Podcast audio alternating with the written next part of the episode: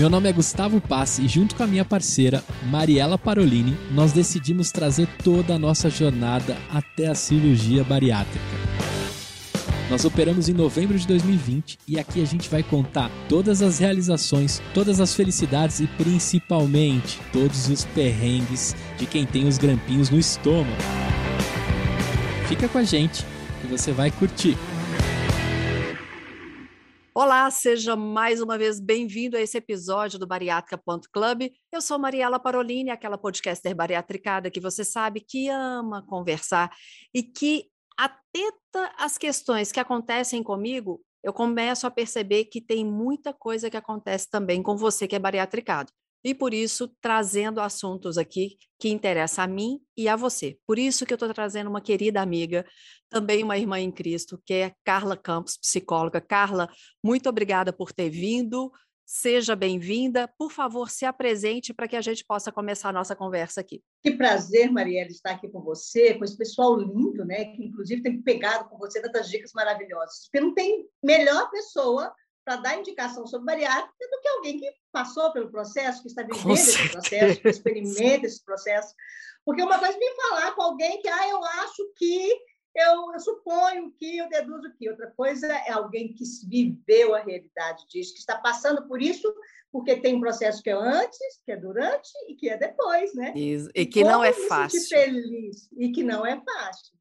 E como eu fiquei feliz de você me convidar para estar passando desse processo com você, eu sei que você tem pessoas muito especiais, são pessoas que estão buscando realmente essa direção, e eu vou poder aqui ajudar dentro daquilo que eu conheço, que eu domino, porque eu já estou com 36 anos de psicologia, né? Eu entrei na faculdade de psicologia em 1986 e desde então eu tenho trabalhado com a área clínica, né? Eu sou psicóloga e terapeuta, tem uma aqui na minha nossa empresa, Embaixada da Família, nós temos um jardim terapêutico que vem para ajudar pessoas a trabalharem com os textos que, inclusive, têm de autoimagem, de identidade, de contextos de doenças psiquiátricas e até mesmo distorções de identidade. E uma das, um dos casos que eu já atendi, assim, que foram muito bem sucedidos, foram pessoas que foram submetidas à bariátrica, né? E como existem coisas que nós precisamos de ver e perceber, que não é só o processo físico, não é só Exatamente. a cirurgia em si que está envolvido nesse processo. Eu acho que a cirurgia maior tem que ser feita na alma. A cirurgia maior ela tem que ser feita lá dentro do nosso cérebro, lá dentro do nosso coração. E essa cirurgia que é invisível, ela tem um impacto expressivo, significativo e fundamental para o bom resultado na vida das pessoas. Então, quando você vem e me convida, eu me sinto muito honrada, porque se você está falando, está falando de algo que, além de você dominar muito essa conversa com as pessoas, esse, esse diálogo e essa ajuda, que você já faz isso há anos, você, inclusive, dando algo que é novo, né? que tem tão pouco tempo que você fez isso, e isso está muito aflorado, isso vem para realmente trazer para as pessoas vários tipos de percepções sobre si mesmo, sobre o mundo sobre aquilo que elas querem realmente ser mudadas. E estou aqui para ajudar dentro daquilo que me for possível. Eu sou casada, sou cristã, tenho duas filhas, é, já estou com 17 anos de casamento, trabalho especificamente com a área é, da psicologia, sou pastora também e trabalhamos de apoio para igrejas, para ajudar pessoas dentro desse contexto, não somente psíquico, mas psíquico, espiritual e físico, para mim, o ser humano, ele é três. Com tem certeza. Estar em harmonia essas três áreas para que ela consiga atingir o potencial máximo que ela deve inclusive conquistar aqui na Terra, porque eu creio que todo mundo nasceu para brilhar e para dar certo. Amém. Todo mundo nasceu para brilhar. Tem hora que a gente tem a dificuldade de aceitar os holofotes, né, Carla? Eu falo isso. Uhum. Às vezes os auto-boicotes vêm nisso. E eu quero começar até falando sobre algo que eu já comentei com você, que eu já coloquei nas redes sociais, mas vale colocar aqui no podcast. Comigo aconteceu um episódio em 2021 que eu fui convidada para participar de um processo, num trabalho que eu sempre quis muito, e um trabalho que eu tinha certeza que eu ia dar muito certo, que eu sabia que tinha tudo que era muito a minha cara.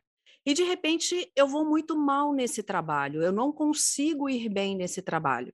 Não só não consigo ir bem, como eu sou tirada desse trabalho. Mas o que, que aconteceu num momento que haveria uma avaliação de corte?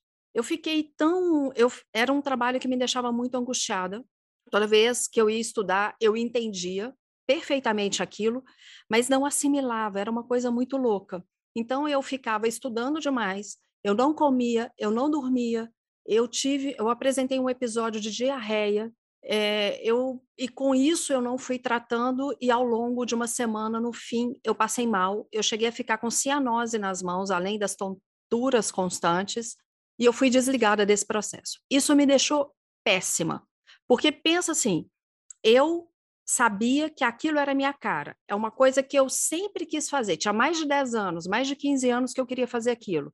Eu sou selecionada para fazer num grupo muito seleto. Mais de 500 pessoas se inscreveram, sete foram selecionadas e eu fiquei em terceiro lugar. E aí, de repente, me tira desse, de, desse processo todo, né? Isso me deixou muito mal, mas eu pior ainda era quando eu recebia os feedbacks porque os feedbacks eram. Quando eu ouvia, falava assim: não sou eu, essa não sou eu. E eu não conseguia, eu falei, é, apesar de ouvir aquele feedback, eu falava, poxa, o que está acontecendo? Eu comecei a ter uma luta muito grande, porque eu falava assim: como que está me falando isso? Eu não sou assim. E depois eu fui para minha terapeuta.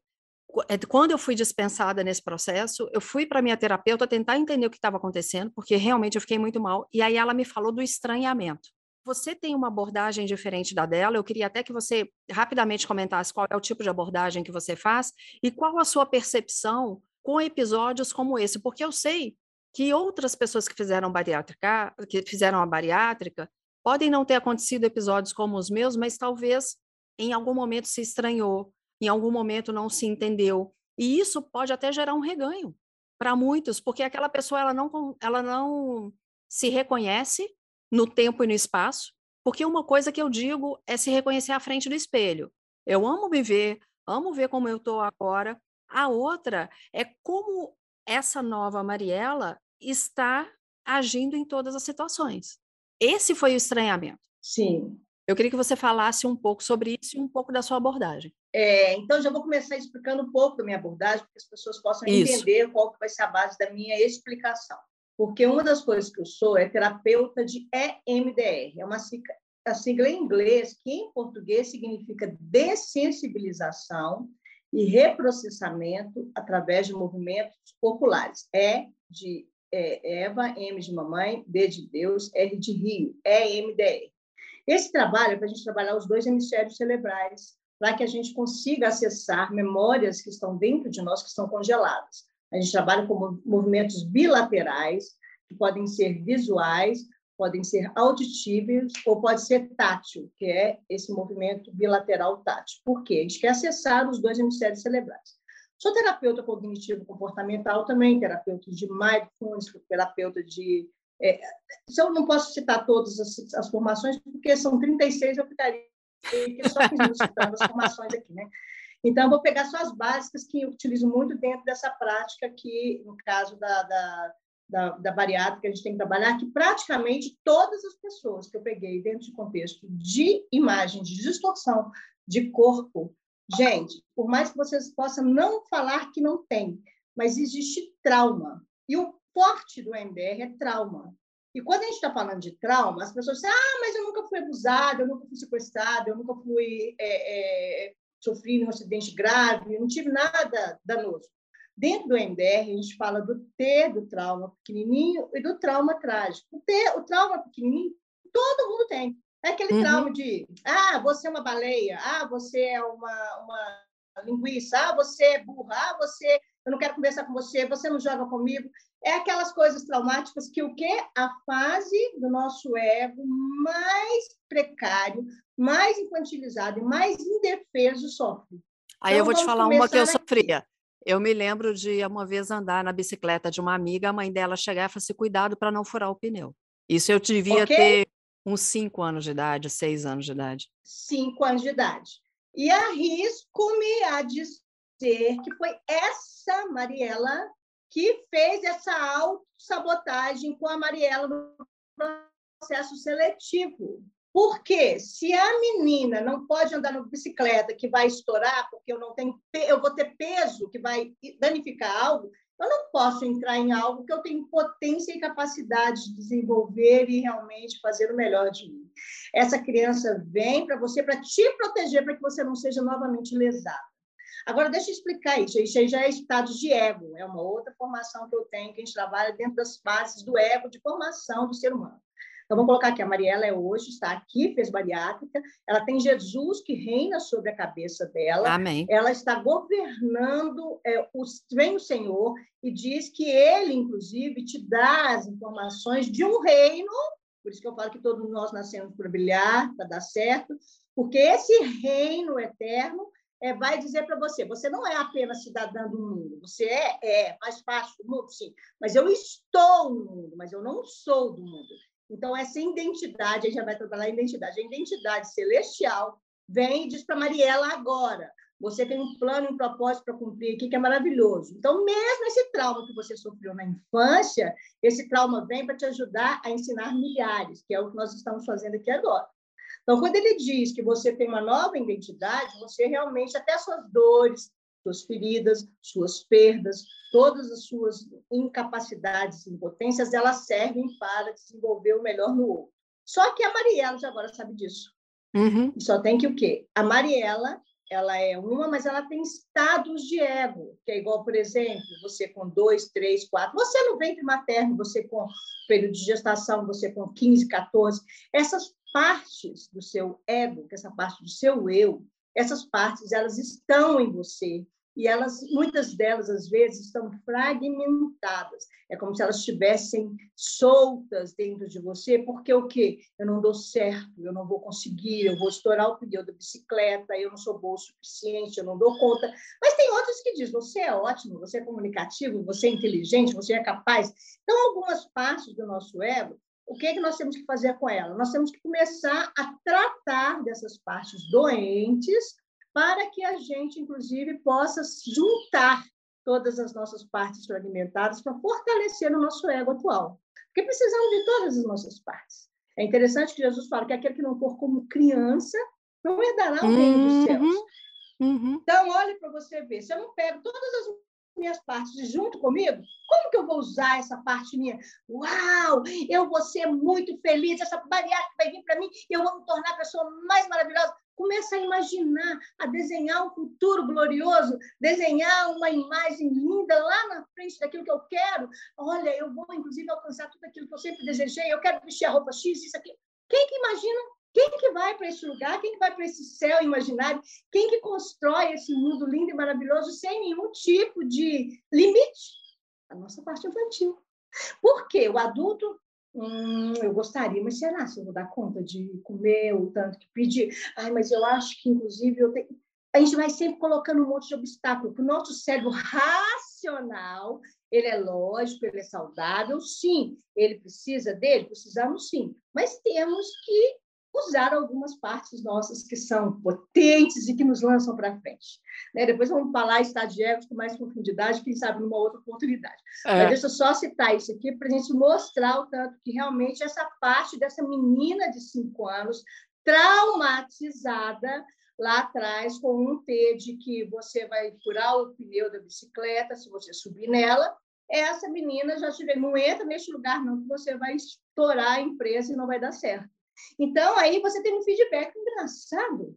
Como que pessoas podem falar que eu não sou boa, eu não dou conta, eu não consigo? Eu tenho convicção. Olha só a fala do início. Você tinha plena convicção que aquele carro tinha tudo a ver contigo. Você, uhum. tinha, você sabia que era para você. Você sabia Sim. que tinha a ver contigo. Quem sabia? A Mariela de agora. A Mariela de hoje Deixa eu dizer uma outra coisa, deixa eu dar um modelo aqui que é bem legal para a gente fazer um desenho do cérebro. O cérebro humano é essa parte nossa, que ele é mais ou menos isso aqui. Vamos fazer, colocar o Peraí, cérebro... Só, só lembrar uma coisa, apesar de eu estar te vendo e você me ver, as pessoas estão só nos ouvindo. Você vai ter que falar meio que traduzir para quem estiver escutando, porque você está fazendo gesto ah, com a mão. Ah, tá, ok. Tá, estou fazendo gesto com a mão lá. Então, vamos, por exemplo, fazer o cérebro como se fosse a mão do ser humano. Então, essa mão, vamos colocar a mão esquerda ela vem com as mãos abertas. Se eu fecho o dedão e coloco o dedão na palma da mão, é como se fosse a parte interna do cérebro, que é a parte onde está o sistema límbico. A parte límbica, a parte interna do cérebro da gente, ela está dentro de nós para nos ajudar a perceber as emoções que nós temos. Isso faz parte do nosso cérebro. Mas a parte da testa, essa parte bem da frente da testa, é a nossa parte frontal, que é a parte lógica. Como se fossem os quatro dedos fechando o dedão. Os quatro dedos fechados é a parte frontal. Então, é a parte inteligente, a parte lógica, a parte coerente. Então, quer dizer que o nosso cérebro funcional ele é legal quando esses quatro dedos eles estão no comando dessa parte que o dedão está fechado. O dedão está lá na palma da mão, está fechado, é a parte emocional. Ele existe? Existe, mas ele precisa ser domado. E uma parte da, da coluna, da nossa coluna vertebral, é a parte como se fosse o braço. Então, sai do dedão, pega o braço. Então, essa parte aqui é a nossa parte mais instintiva, a nossa parte mais ah, de animal, essa parte nossa mais impulsiva, né? É aquela coisa do bater, fugir ou congelar. Sabe aquelas coisas que você faz? Sim, pá, já reação. Ah, já é ação, reação? É essa parte mais instintiva nossa. Então, nós temos a parte instintiva, que é a parte da coluna vertebral, temos a parte emocional, que é a parte límbica, que é o nosso dedão dentro do dedo, e temos a parte racional, que é a parte, inclusive, do nosso cérebro, que é mais é, objetivo, cheio de, de intervenção, que dá para fazer coisas lógicas. Então, vamos pensar você, por exemplo, no dia que você foi fazer esse processo seletivo. O que, que aconteceu? Você disse, estava muito ansiosa. Eu tive, inclusive, é, é, eu acabei não tendo, não consegui assimilar muito bem as coisas. Por quê? A angústia e a ansiedade, o que, que ela fez? Ela tomou espaço no cérebro. Então, então, mesmo o dedão ficar coladinho lá na palma da mão, ele foi para frente. E a ansiedade começou a ditar as suas ações. Quando ao invés dos quatro dedos, ao invés dos quatro dedos. Está controlando o dedão, o dedão, o dedão controla os quatro dedos. O dedão controlou os quatro dedos. Então, o dedão controlou a sua parte, que é fé. A nossa fé é um culto que racional. A nossa fé está ligado a essa parte do cérebro, que é a parte da testa, que são os quatro dedos. Então, quer dizer que fé e racionalidade caminham juntinhas, elas estão bem próximas. Então, quando eu tenho essa parte racional no controle, eu lembro. Eu sei que eu sou capaz, eu sei que eu estudei, eu sei que eu conheço, eu sei que eu dou conta, eu sei que eu consigo, eu sei que eu sou boa. Legal, muito bom. Mas quando a parte ela é dominada pelas emoções, aí eu gosto de dizer até o seguinte: o cérebro emocional é burro. Ele não dá conta de saber raciocínio lógico, ele só sente. Eu sinto medo, tanto é que eu sinto medo que o que, que deu em você é diarreia. Olha a ordem de comando, eu sinto medo, eu sinto ansiedade, eu sinto angústia. O que, que dispara para o corpo? Uma disfuncionalidade orgânica. Vai para diarreia, vai para cianose, vai ter um monte de efeito bio, aí chama de psicossomatose. Mas aí e aí, cara? Pois é. Por causa de uma questão emocional. Como que a gente faz para hoje? Tudo bem, eu acabei sendo desligada disso, pegando o meu caso novamente. Eu acabei sendo desligada disso e fui tratar isso em terapia, ok. Mas e outras pessoas que talvez estejam sentindo isso ou começando a perceber isso em outros aspectos da vida, como elas podem ser alertadas e como elas podem evitar que chegue a um determinado grau ou possam, é, como que eu diria, não é avançar de nível, não é nem pular de nível, é avançar de nível. Como essas pessoas podem realmente falar, eu dou certo depois da minha bari em todos os aspectos da minha vida? Sim. É, primeira coisa, eu acho que é muito, muito tem que tomar muito cuidado para já não gerar uma expectativa muito intensa dentro do contexto. Eu dou certo na minha vara em todos os aspectos porque às vezes o aspecto não é fisiológico, às vezes não é um aspecto Ótimo. físico somente que está Ótimo. realmente sendo trabalhado. Às vezes o que eu estou trabalhando Inclusive, não é só uma distorção biológica ou física, eu estou trabalhando uma identidade distorcida. Talvez eu estou trabalhando uma imagem, uma imagem doente de mim mesmo que eu não dou conta. Talvez eu estou trabalhando uma, uma, uma, impossibilidade profissional ou física diante de algumas coisas. Quando eu faço com física, dentro de uma incapacidade física mesmo, tem um movimento físico das pernas, dos braços, da, de algumas coisas que não são tão regular, né? Assim, então às vezes a pessoa pensa que uma coisa vai resolver tudo. Não é por aí. A bariátrica ela vai resolver em você uma questão que é biológica de um sobrepeso, de algo que você não conseguiu trabalhar. Então, a primeira coisa que eu acho que você tem que fazer, você onde você estiver, é começar a fazer perguntas. Por que, que eu realmente quero fazer essa bariátrica? O que, que eu quero alcançar e o que, que eu quero atingir dentro Só um pouquinho, Carla. A gente vai fazer o seguinte: a gente vai fazer uma pequena pausa para o próximo bloco. A gente vai fazer dois blocos aqui nesse, nesse episódio. Porque aí você vem com essas perguntas, porque a gente dá um tempinho para quem quiser até pegar uma caneta para anotar isso. Espera aí, só um pouquinho.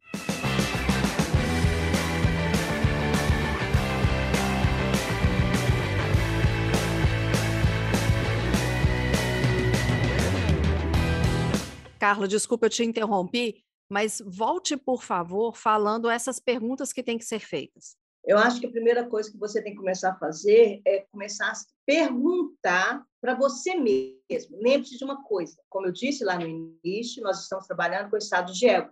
Então, nós temos que buscar fazer perguntas para nós mesmos, não é perguntas que o outro vai ter que responder, é pergunta que você mesmo vai ter que responder a você e outra esteja preparado para ouvir as respostas porque às vezes são partes internas de você que se sente totalmente incapaz, impotente de se ver diante da vida. Porque uma coisa é o adulto fazendo uma pergunta e o adulto respondendo a pergunta. Outra Sim. coisa é você fazendo a pergunta e deixando a sua criança interna responder essa pergunta. Não. Ok?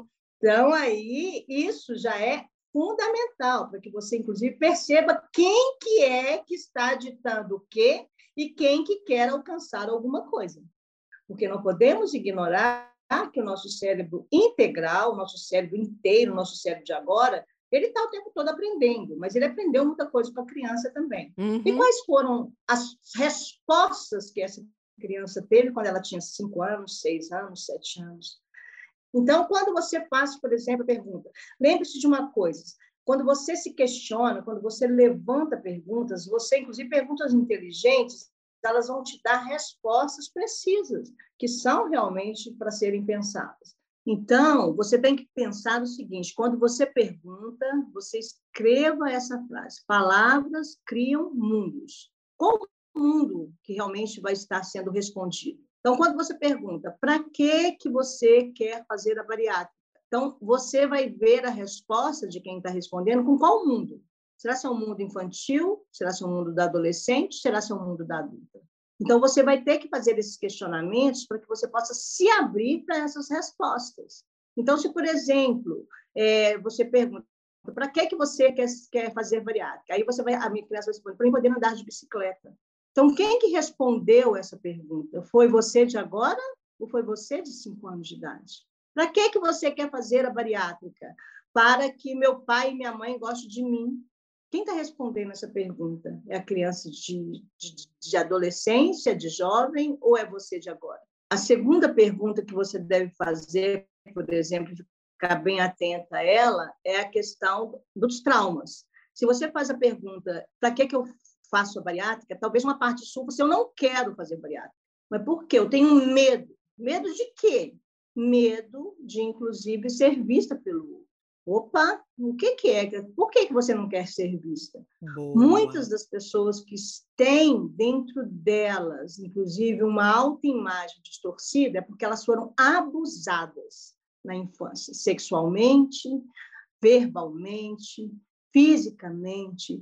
E esses abusos, eles vieram para o quê? Eu vou deformar o meu corpo para não ser visto pelo outro. Então, se essa parte infantilizada usou o sobrepeso para uma defesa contra ataques externos, essa parte sua talvez não vai querer que você faça a bariátrica. Então, é muito importante que você perceba quem está respondendo o quê. E, inclusive, veja que cada resposta, mesmo que diz eu não quero fazer, eu não dou conta de fazer, eu não posso fazer, essas respostas devem ser vistas para ver qual ferida dentro de você, qual dor dentro do seu passado, qual perda na tua história pode estar impedindo você de realmente desenvolver esse processo. Uma outra questão muito importante, é uma outra importante, muito só ligado a isso, é porque nós temos que questionar as mudanças. Para quê? Eu vou mudar. Mas eu quero mudar para quê? Ótimo. Esses questionamentos das mudanças, eles são fundamentais. Porque será que eu estou mudando porque o outro exige que eu mude?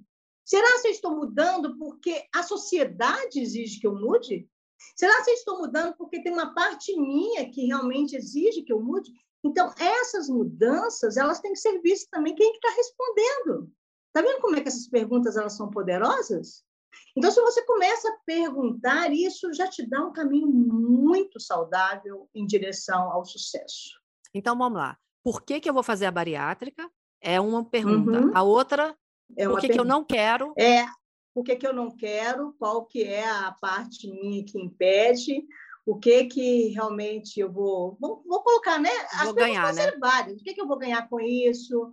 Qual a intenção que eu tenho de chegar neste lugar? a quem eu quero satisfazer, como, como ah, uma outra parte muito interessante também é a pessoa começar a imaginar o que, que ela quer conquistar com essa variável. Você lembra que eu disse a respeito da capacidade de raciocínio lógico? O nosso cérebro ele está o tempo todo conectado com o ambiente, está conectado com o mundo externo. Então, tudo que está do lado de fora, ele está buscando informação para que lado que ele vai. Então, ele quer saber para que lado. Hoje, ela, eu acordei agora, nós começamos a fazer essa entrevista. Meu cérebro começou: o que, que é que você quer? O que, que você vai fazer? Qual que eu, eu vou ter que dar uma direção para ele. Eu estou numa entrevista com a Mariela, nós vamos falar sobre bariátrica. Eu quero que você busque informações dentro de mim a respeito daquilo que você já aprendeu, que você já viu. Entendeu? Eu dei uma imagem para o meu cérebro do que, que eu queria. Sim. O que, que eu tinha que fazer? Aí, automaticamente, meu cérebro. Só tem que, gente, isso acontece em milésimos de segundos, né? Sim, exatamente. Hoje a neurociência, hoje a neurociência nos prova, uma das áreas que eu trabalho é a neurociência. Hoje a neurociência nos prova que o nosso cérebro todo, está aprendendo coisas novas e tá, ele, ele, é diferente. Você que vai escutar essa, essa, esse podcast agora, seu cérebro não vai ser mais o mesmo, logo depois que você terminar. Uhum. Porque o quê? Já houve um mindset já houve uma mudança de perspectiva, já houve uma mudança de mentalidade, já houve uma mudança de foco. Então, esse mindset, ele vem para realmente trazer uma nova percepção sobre você e sobre o mundo, sobre aquilo que você quer fazer. Então, quando você começa a desenhar, olha que coisa maravilhosa. Isso é uma dica divina, inclusive. É Deus é que nos deu isso, né? Lá em Abraão, quando Abraão, inclusive, ele estava, Deus estava dando para ele uma, uma nova terra, um lugar novo, ele fala assim: imagina que você. Olha só, o cara era idoso, idoso, com uma mulher estéreo, é, é, já no, saiu da história dele lá de trás, tinha tido um monte de perda. E Deus vira para ele e falou assim: Olha, eu vou te dar uma nação por herança, você tem milhares de filhos. Mas o que que, o que, que Moisés tinha? O que, que ele Abraão. Qual a realidade dele? Nenhum. Abraão é. Abraão. O que, que Abraão tinha? Nenhuma. Ele não tinha nenhuma uma referência dentro daquilo que realmente dentro do lado de fora estava acontecendo. Aí o que, que Deus fala? Abraão, vai lá para fora, olha, olha as areias do, do mar, as estrelas do as céu. estrelas do céu. Olha a imagem, é Deus mandando ele imaginar. Olha lá, olha, olha lá, quantas estrelas que tem. Não dá conta de contar. Pois é, é isso aí que eu vou te dar de herança. É, esses são os filhos que você vai ter. Aí alguém perguntava assim, para ele, qual, qual que é, os, é, o que, que você faz na vida, por que, que você está aí com esse sonho, que sonho é esse que você tem? Não, são milhares de milhares de, de vidas que eu vou, o Senhor vai me dar. Aí, você não, quantos você tem? Nenhum. Está vendo o poder da imaginação? Olha o poder que Deus dá dentro desse contexto. Se ele começar a imaginar, só tem que ter uma hora que ele foi fraquejando. Aí que Deus vai lá de novo, vai lá e conta. Porque o filho nasceu. Gente, tudo tem um processo. E o processo de transformação tem que estar acontecendo é dentro da gente. Está vendo o psicológico, o espiritual e o físico? Para acontecer no físico depois, teve que haver toda uma mudança mental. Então, quando você pergunta, quando você imagina, quando você sonha, quando você projeta, quando você vai em direção daquilo que é uma promessa para sua vida, que Deus quer como eu iniciei no início, quando as primeiras falas de você nasceu para brilhar, é porque Deus fez você vir na Terra para brilhar. Amém. Seu pai não te quis, se o outro não, se você foi descuido, ah, nasci porque não foi planejado, não tem importância dentro do mundo espiritual, porque foi Deus que sonhou com você. Uhum. Eu, Carla Campos, não pude ter minhas filhas da minha barriga. Mas eu sonhei, Senhor, eu quero ser mãe. Hoje eu tenho minhas duas filhas, eu estava conversando com a Mariela no início, Lindas. minha mais velha vai fazer 15 anos. e as duas são adotivas. Nós duas, elas, elas nos escolheram. Eu acho que não é a gente que escolhe o filho, não, é o filho que escolhe a gente, né? Aí, elas nos escolheram para ser nossos, nossos filhos. E sabe o que é mais lindo? Ah. Quando eu quis, eu falei com Deus, então, Senhor, que o Senhor me dê as minhas filhas. Nessa época eu já estava tentando engravidar, mas eu tenho os dois úteros, são as minhas duas trombas. Então, filhos eu nunca poderia ter filho. Fiz inseminação, não deu nada certo. Mas aí, o que só, só para contar o poder dessa imaginação. Senhor, então, que o Senhor me dê. É tanto que foi assim, olha, onde que tiver minhas filhas, onde que... Não sabia que era filha. Na época, eu queria duas, não queria bebê, eu queria que fosse acima de três anos, e queria que fossem ou menino ou menina, então duas meninas. Aí, quando realmente as meninas, é, a gente entrou no sistema né, de, de adoção, uhum. quando as meninas vieram, quando as meninas, a Sara, já de cara, já foram elas, porque a gente não está né, comprando bolsa nem carro, a gente está, é. a gente não escolhe, né? Aonde que tiver, o Senhor nos traz, o Senhor nos trouxe. Quando essas meninas, é um processo longo, viu, gente? Tudo é processo, processo longo até que elas vieram para nós. Quando a Sara e a Agatha estavam lá em casa, a primeira coisa que ela virou para mim, uma semana depois que ela estava lá em casa, ela falou assim: mãe, você sabia que Deus me fez nascer para ser sua filha? Nossa. Deus só colocou ela na barriga da outra pessoa porque a minha barriga não podia conceber. Ele só colocou ela na barriga. Toda vez que eu falo isso, eu, eu, eu falo isso. Eu, eu também estou arrepiado. Eu, eu imaginei, eu imaginei a minha filha vindo para cá. Eu nem sabia se era filha, só sabia que era o filho que Deus ia me dar. Imaginei, imaginei. Aí o que Deus fez? Colocou na barriga da outra. A outra não pôde criar, mas trouxe para mim. Elas vieram as duas. As duas são filhas da mesma mãe, da mesma barriga, só tem que épocas diferentes. Uma hoje está com vai fazer 15 e a outra vai fazer 12. Então, Deus faz as coisas acontecerem. É isso que é o poder da imaginação. É isso que é o poder daquilo que você crê que Deus tem para você. Ô, ô, Carla, mas você vai falando isso, então, eu vou pensando muito. Aqui, ai, ai, desculpa. É, eu fico pensando aqui, daí também a importância do processo terapêutico pré-pós-bari. Porque não tem como você. Tudo bem, a gente imagina, como eu imagine, me imaginei magra tantas vezes na minha vida, né? Uhum, Fiz tantos uhum. tratamentos uhum. e não consegui. Mas chegou num ponto, aos 47 anos de idade, onde eu fui, fiz a minha bar e, graças a Deus, estou tendo sucesso. Então, essa mudança de mindset, essa mudança de comportamento que tem que vir, tudo isso, claro, vem, começa com isso que está na mente, mas eu preciso muitas vezes ter alguém para me orientar. Exatamente. Porque você tem que alguém para orientar de coisas que você, inclusive, nem consegue tocar. Claro, eu estou no olho ver. do furacão. Eu estou no olho do furacão. É, é. Maria, vou pegar um, um, algo básico. Quem que enxerga melhor um jogo de futebol? É o jogador que está lá jogando ou quem está lá na arquibancada? Óbvio, óbvio, quem está de fora. Por isso que ele tem olhando. Oh, você está bem, assim, não, vai para lá. O cara não está vendo. Como é que ele vai para lá se não está vendo? Então, nós temos que realmente fazer esse processo terapêutico, porque tem hora que. É igual, por exemplo, você foi me colocando coisas aqui, eu fui enxergando um monte de ligação com relação Há uma frase sua com relação à bicicleta. Você já tinha feito essa analogia com relação à bicicleta lá atrás? Não. E para te falar a verdade, eu nem me lembrava disso. Na hora que você pois falou, é. me veio a imagem. Tá vendo? Por quê? A gente vai buscar em cima de Eu lembrei até da cor da bicicleta. Dentro. Exatamente. Eu tenho uma paciente que ela lembrou a cor do vestido que a menina usava quando ela era gorda. Ela fez um desenho dele aqui no consultório comigo, quando eu estava fazendo MDR.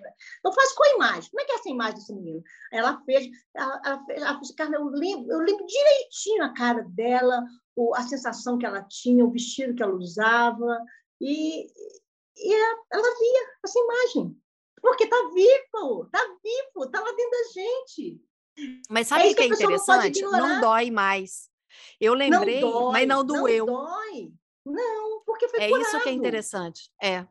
Carla, a gente vai fazer o seguinte: a gente vai ter que encerrar esse episódio, mas a gente vai marcar outros momentos para conversar, porque esse assunto ele demanda bastante, porque eu sei que o quanto essa questão de trauma ele traz consequência para a vida da gente como um todo. Como e, to, e todas as pessoas, não é só no nível bariátrico viu? É para todas as é, pessoas, não, exatamente. de outras patologias. Exatamente. Mas eu quero que, antes da gente acabar, eu queria que você deixasse aqui, por favor, o seu contato, deixasse as suas redes sociais para quem quiser te procurar e puder até, quem sabe, fazer um trabalho com você. Ok.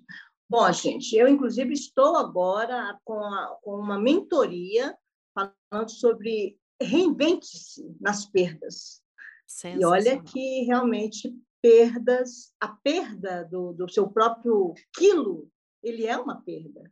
Como é que Sim. seu cérebro vai processar isso? Como que as suas emoções vão processar isso? Como você com seu espelho vai processar isso? É fundamental. Então, essa, essa mentoria começa agora, no mês de junho, e vai ser um mês de mentoria, então seria muito interessante você acessar lá a minha, a minha, minha, minha meu arroba Carla Campos Terapeuta no Instagram, que lá na bio vai estar todas as informações a respeito dessa mentoria que eu começo, tá bom? Ótimo. É, uma outra base que você pode olhar muito também é no meu, no meu YouTube, Carla Campos Terapeuta, sempre Carla Campos Terapeuta. É, no YouTube também tem vários vídeos, várias dicas, vários exercícios. Eu trabalho muito com mindfulness cristão. Esse é um outro assunto que eu quero abordar com você. Trabalhar as pessoas com Tá, é trabalhar a atenção plena. Atenção mindfulness significa atenção plena. Você está atento agora. Então, você, por exemplo, que fez bariátrica, você vai ter que estar atento às suas alimentações, começar Exatamente. a curtir. É uma uva que você vai chupar, então, que seja aquela uva, você possa sentir o cheirinho dela, sentir a sensação dela, sentir ela na boca, perceber, porque você vai ter que usar todas as emoções, todos, todos os sentidos, visão, audição, tato, paladar, para comer uma uva. E quando você se satisfaz com todos os sentidos, você não vai precisar de comer um cacho inteiro, né? Exato. Então, essa atenção plena, ele é fundamental. Então, tem vários exercícios lá também que vocês já podem aprender a praticar. E esteja acompanhando aí, né? Na, na, lá, inclusive, na, na, no site, né? Tem a, o Acalider, que é a nossa empresa, e é lá na Acalider nós temos vários outros cursos, que é o nosso site www.acalider.com. Lá no, no, nosso site você vai encontrar várias outras áreas que nós trabalhamos, inclusive com análise de perfil comportamental, não somente de individual, oh, mas de casal. Eu vou falar aqui, houve momentos na minha vida com o Emílio onde eu e Emílio recorremos ao pastor José Campos, que é o marido da Carla, para que nós fizéssemos um trabalho como casal, e foi fantástico isso. Então, e esse é um outro tema que nós podemos abordar, Carla. Um dia a gente pode sim. marcar com o pastor, por quê? Ótimo. Há muita separação pós-bari. Ah, sim, com certeza. Então, comigo e com o Emílio, pela graça de Deus, nos uniu muito mais. Porque é, houve uma complementariedade ali. Eu trouxe o Emílio para o processo comigo. Então, a gente certo. precisa falar disso para outras pessoas. Uhum. Então, olha aqui, se você está aqui escutando esse episódio do Bariátrica, fique atento, porque a gente vai trazer a Carla para falar sobre mindfulness, vai trazer a Carla junto com o marido dela, que é o pastor José Campos, para falar sobre casais, atenção que o casal tem que ter pós-bari, seja a mulher que fez, seja o homem que fez. E tem muitos outros assuntos e eu vou convidar a Carla também para fazer lives. Então, fique atento. Se você estiver aqui ouvindo pelo Spotify, tem cinco estrelas que você vai dar, segue e compartilha, porque tenho certeza que outras pessoas precisam ouvir esse episódio. Se também tiver na Apple Podcast, a mesma coisa. Cinco estrelas, segue e compartilha. Eu te agradeço demais por ouvir esse episódio. Compartilhe com quem você sabe que vai gostar também. Um beijo, Deus te abençoe. Até o próximo episódio. Carla, mais uma vez, muito obrigada. E em breve estaremos aqui mais um episódio sobre esse assunto tão interessante que são os traumas e que a gente quer ficar livre deles ou então saber como lidar com cada um deles. Obrigada. Um beijo. Beijo, beijo, por Deus. Uma produção, voz e conteúdo.